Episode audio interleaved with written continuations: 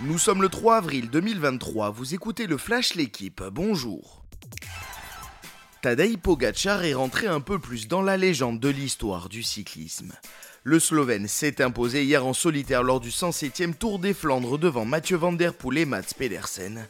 À 24 ans, le leader du AE Team Emirates décroche son troisième monument différent, le quatrième au total. Le double vainqueur du Tour de France devient le troisième coureur à remporter le rond en plus de la grande boucle. Il n'était que deux à avoir réussi cet exploit, Louison Bobet et Eddy Merckx.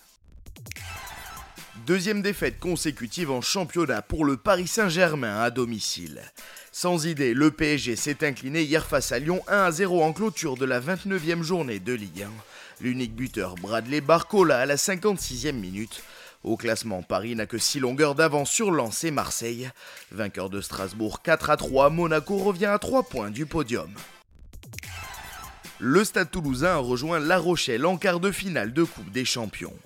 Les joueurs du Gomola se sont imposés hier au stadium face aux Bulls 33 à 9 en huitième de finale. Les Toulousains accueilleront les Sharks ce samedi prochain. Le lendemain, les Rochelais recevront les Saracens. Des illusions en revanche pour Montpellier, auteur d'un nul 33 partout sur la pelouse d'Exeter après prolongation. Les champions de France sont éliminés au nombre d'essais marqués, 4 contre 5 pour les Anglais.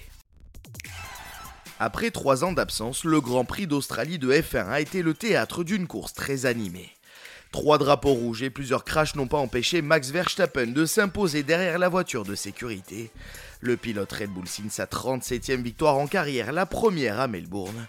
Le double champion du monde devance sur la ligne d'arrivée Lewis Hamilton et Fernando Alonso. Merci d'avoir écouté le Flash l'équipe. Bonne journée.